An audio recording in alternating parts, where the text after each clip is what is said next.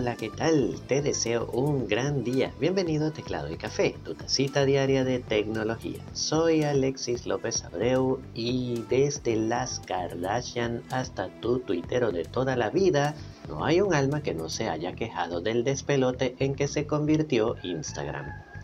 El abandono de las fotos que ya habían anunciado, el montón de publicidad y más recientemente la aparición de un post de una cuenta que no seguimos técnicamente todo el tiempo en nuestro feed. Las quejas han sido tales que el mismo director de Instagram, Adam Mosseri, tuvo que salir a responder a ellas. A través de un video en la red social Twitter, el ejecutivo aseguró que ciertamente las recomendaciones no están funcionando bien y que el feed todavía se debe mejorar pero también dejó algo claro para aquellos usuarios que desean seguir viendo más fotos que Reels y que desearían dejar de ver esas recomendaciones. Las dos están para quedarse. Instagram ya no está para fotos, está para competir de tú a tú con TikTok. Y eso significa más algoritmos, más videos y más spam. A quienes no nos gusta el Instagram actual, ya nos tocará dejarla.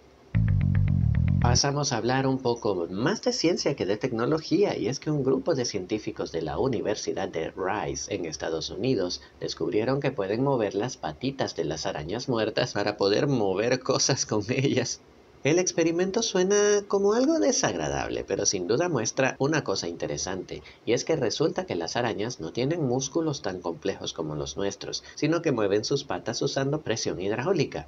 Hacen circular la sangre por sus músculos flexores con suficiente presión como para que estos estiren sus patas. Si desean moverlas hacia adentro, controlan su flujo sanguíneo para lograrlo.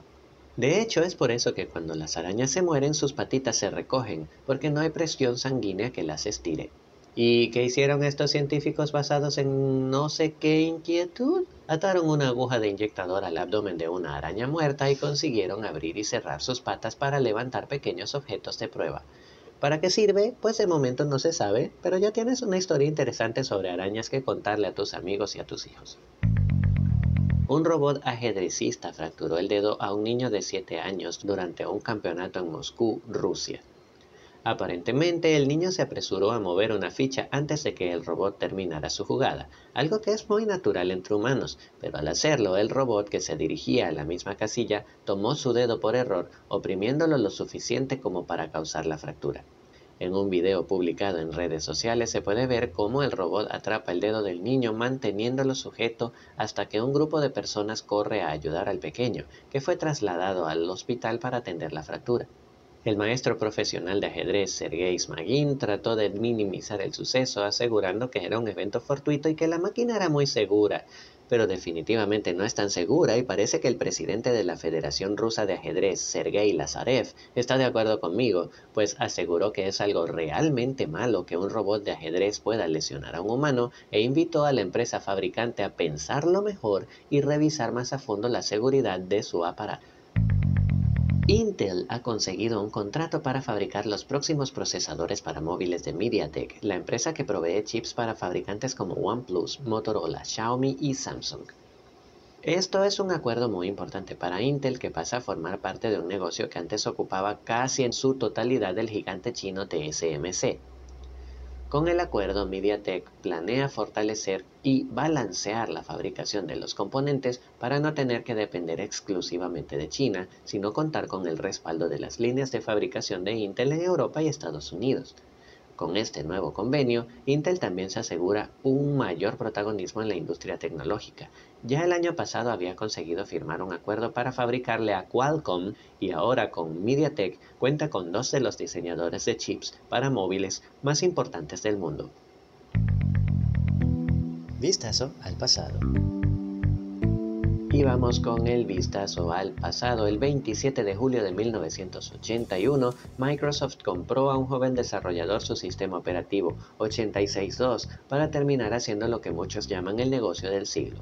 IBM había alcanzado un acuerdo con Microsoft para que fuera el proveedor del sistema operativo de su nueva PC de sobremesa, pues no había podido adquirir una licencia del entonces super famoso CPM.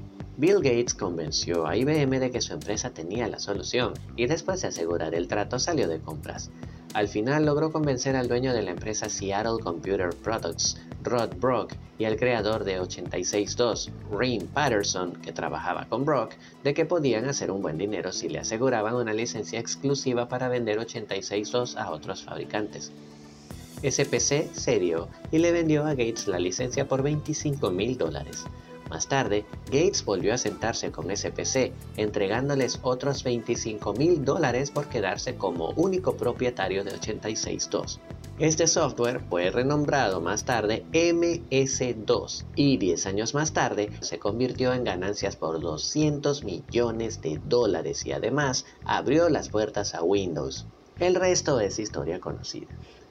Y así llegamos al final de esta entrega. Gracias por acompañarme. Significa mucho para mí que estés acá. Teclado y Café es un podcast diario narrado y producido por Alexis López Abreu en San Juan de los Morros, Venezuela, al que puedes suscribirte en Apple Podcast, Google Podcast, Pocket Cast, Anchor, Spotify e Evox y de momento en YouTube. También puedes encontrarme y darme tus comentarios, dudas y sugerencias a través de arroba tecnopapapi en Twitter, Facebook, Instagram y TikTok o por medio de un correo electrónico a hola arroba tecnopapapi.com. Un super abrazo y hasta mañana.